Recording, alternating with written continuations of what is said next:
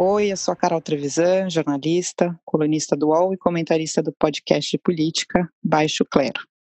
Gostaria de falar com vocês sobre a mudança de ministros na área da saúde no meio da pandemia.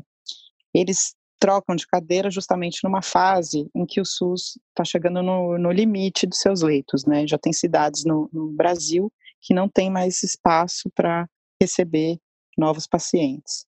Isso significa que o novo ministro, Nelson Teich, vai ter um grande desafio pela frente. Ele tem experiência em gestão na área de saúde, mas em gestão de empresas, né, na área privada. Ele não tem tanto conhecimento na, na área de, do sistema público de saúde. Isso é um pouco preocupante.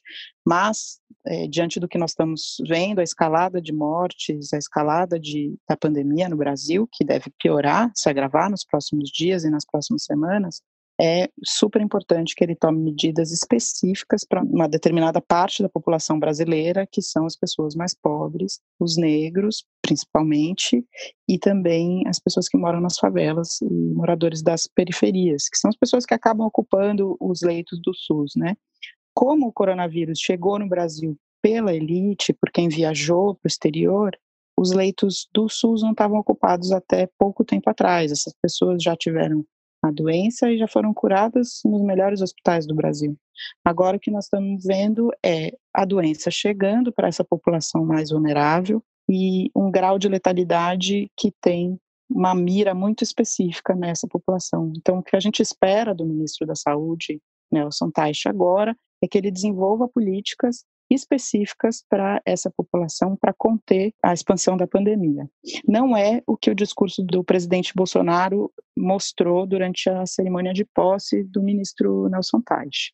Ele continua dizendo que é preciso trabalhar e é preciso que a economia ande. De fato, esse é um, um dilema que não é verdadeiro, né? Você não escolhe sobre a saúde ou sobre a economia. O próprio Nelson Teich escreveu sobre isso e reforçou a importância do isolamento horizontal num primeiro momento, e depois ele fala em isolamento estratégico em um artigo que ele escreveu recentemente no, no LinkedIn, na rede social.